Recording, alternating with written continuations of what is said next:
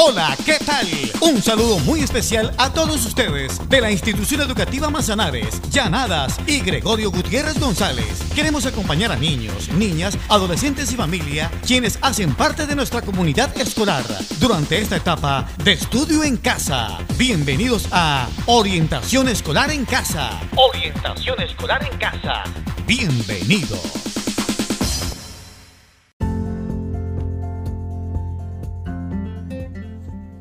En esta oportunidad continuaremos con las reflexiones que nos brindará una invitada muy especial.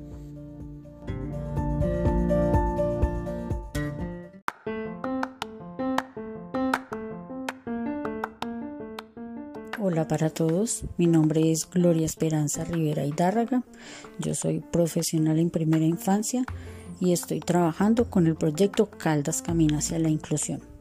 En este espacio les estaré contando algunas historias y cuentos como pildoritas de reflexión.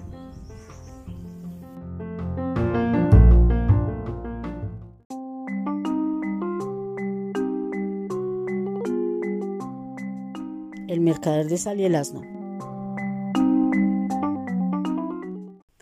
Érase una vez un mercader que se ganaba la vida comprando sacos de sal a buen precio para luego venderlos en diferentes pueblos de la comarca. Al negocio no le iba mal, pero de tanto cargar peso empezó a tener muchas molestias en la espalda y en las piernas. Una mañana se levantó muy adolorido y decidió ponerle fin a esta situación. Fue al mercado y compró un joven y robusto asno que le serviría para ayudarle con la carga. Amigo, a partir de hoy yo seré la cabeza pensante y tú quien transporte la mercancía. Dicho esto, el hombre compró varios sacos de sal y emprendió el viaje. Juntos abandonaron la ciudad, tomaron la senda que rodeaba el bosque y se encontraron con que tenían que atravesar un río que tenía el fondo empedrado. El asno, torpe por naturaleza, cayó al río, se mojó hasta el último pelo y la carga de sal se perdió. El mercader se echó las manos a la cabeza y empezó a lamentarse. Oh, no, qué mala suerte. He perdido toda la sal que acabo de comprar. Me va a tocar volver a empezar de nuevo. Fueron al mercado, compraron más sal y emprendieron otra vez el viaje. Solo existía un camino posible, así que no les quedó de otra que ir por la misma senda hasta el mismo punto del río. El asno, cansado de cargar, se hizo el caído, se mojó hasta el último pelo y nuevamente se perdió la carga de sal. Una vez que se incorporó, salió del río, buscó la mirada de su amo y puso cara de pena, pero el amo ya sabía lo que él tramaba. Fue al mercado, pero esta vez ya no compró sal, compró esponjas. Aunque las esponjas no eran tan pesadas como la sal, al borrico no le gustaba tener nada que cargar.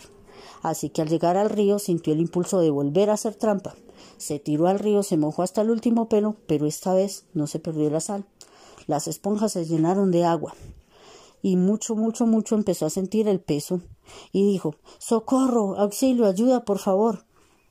Pensando que era un burro muerto, empezó a agitar las cuatro patas desesperadamente de arriba abajo en un último intento de salir a flote. Fueron muchos los intentos que hizo hasta que consiguió salir.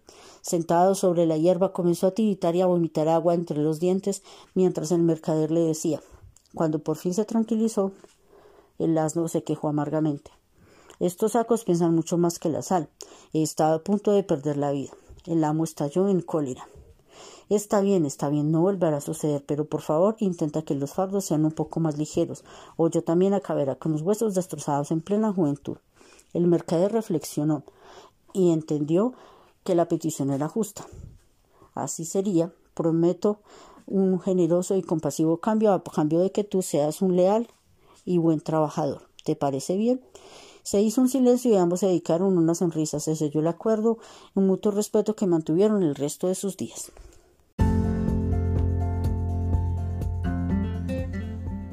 El cuento que acabamos de escuchar nos deja la siguiente moraleja. En la vida todos tenemos derechos, pero también obligaciones que debemos cumplir. Es importante actuar con responsabilidad por nuestro propio bien y por el bien de los demás.